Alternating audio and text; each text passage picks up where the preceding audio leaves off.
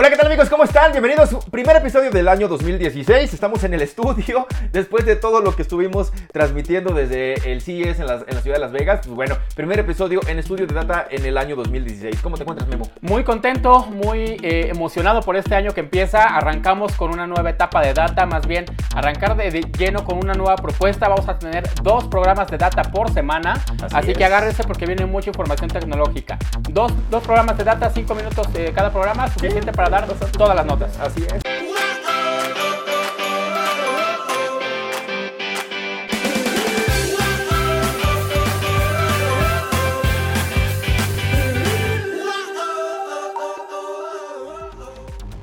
Hablando ya, haciendo el resumen, digo, ya lo, ya lo subimos por ahí diciendo en algunos Periscope y, y en redes. eh, platicamos sobre mm, el, el CES, dimos las impresiones de lo que se dio, de lo que se vivió, chalala, pero no hemos tenido la oportunidad de compartir con ustedes nuestras expresiones, eh, nuestras experiencias personales. Entonces, quiero empezar contigo. Mira, el CES siempre es una gran experiencia, siempre es enriquecedor, es abrumador al mismo tiempo ver Sí que lo es.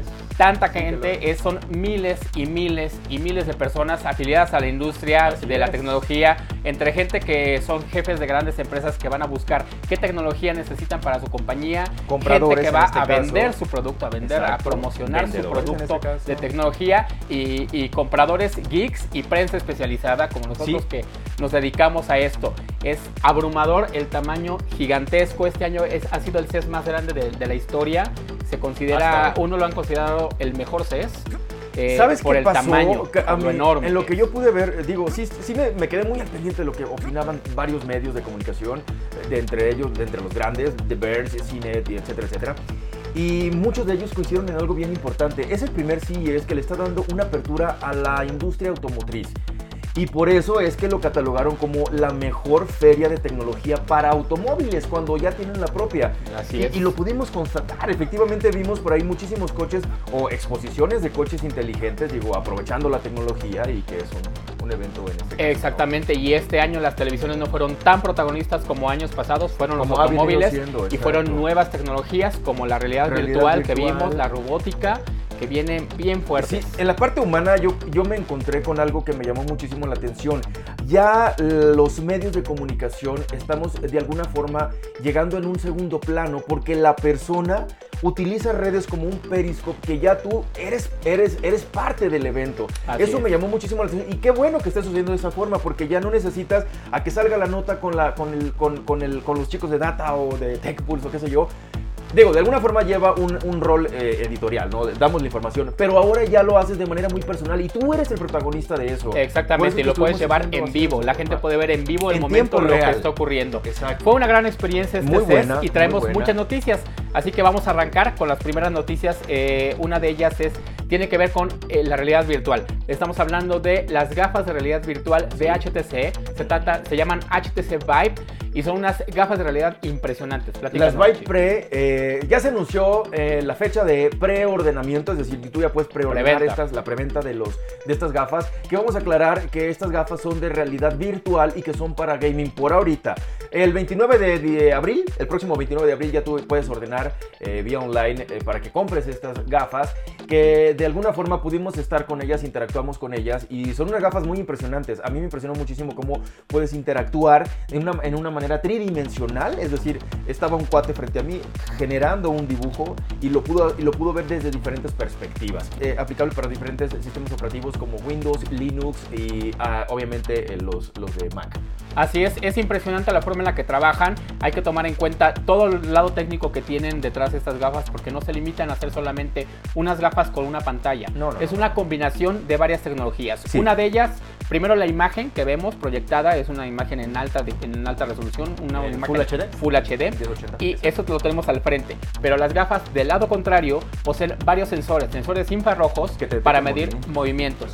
Tienen cámaras de video para medir eh, también distancias, para medir objetos que estén al frente de ellas, medir nuestras manos. Eh, poseen acelerómetro, giroscopio y posicionamiento eh, global para saber en dónde te encuentras con tus gafas. Por lo cual puedes interactuar con un pequeño mundo en una habitación que a esta habitación a su vez va a tener varios sensores viéndote y transfiriendo esa información en las gafas para decirte en dónde estás en esa habitación y poder crear eh, entornos e interactuar con ellos. Así es. Recientemente la CEO de, de la marca HTC, Cher Wang, eh, dio, la, dio la noticia de que salen en el preventa, pero también dio algo que nos dejó como que en duda. No sabemos si lo van a, lo van a meter a la realidad aumentada. Es muy probable, porque HoloLens realmente está haciendo muchas cosas, pero HTC está viendo todo un panorama impresionante en la, en la- en- en la- en la realidad Así virtual. es, tienen la Esperemos capacidad. que sí. Aunque hay algo que a mí me llamó muchísimo la atención de estos lentes. Todos están conectados por un cable. Para mí creo que es muy peligroso siendo de realidad virtual porque la realidad virtual nos está aumentando la realidad como lo ha explicado miles de veces Memo. Y eso es un poquito peligroso traer un cable que sale y que puedes tropezar, ¿no? Finalmente, digo. Lo van a tener que eh, mejorar, obviamente lo van a hacer. Hacerlo portátil, hacerlo algo portátil sería un buen paso para esa Exacto, tecnología pero- que ahorita está arrancando. Vamos Claro. a ver cómo le va porque es algo que no es para el día de mañana o para este año. Es algo que va este año a empezar, pero va a tener todavía Mejoras, un, largo camino de desarrollo para tenerlo como algo útil del día a día. Así es. Es un hecho de que llegó, es un hecho de que impresionó también en el CES. Entonces, pues bueno, ahí lo tienen. Próximo 29 de abril sale la preventa de estos HTC Vive Pre.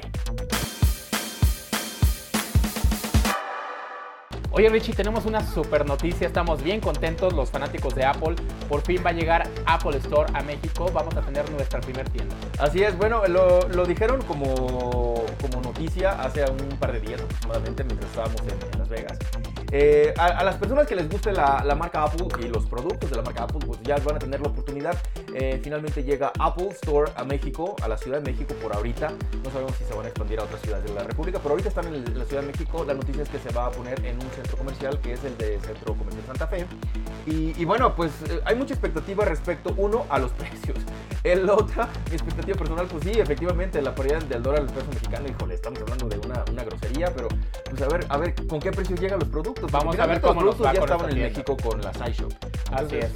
Vamos a ver cómo nos va con esta tienda. Lo que sabemos hasta ahorita es que va a estar en el centro de Santa Fe, hasta el fondo, en la nueva área del centro de Santa Fe, justo donde está Casa Palacio, Sí. donde hicimos una grabación del Galaxy 360, del Gear Home. S2.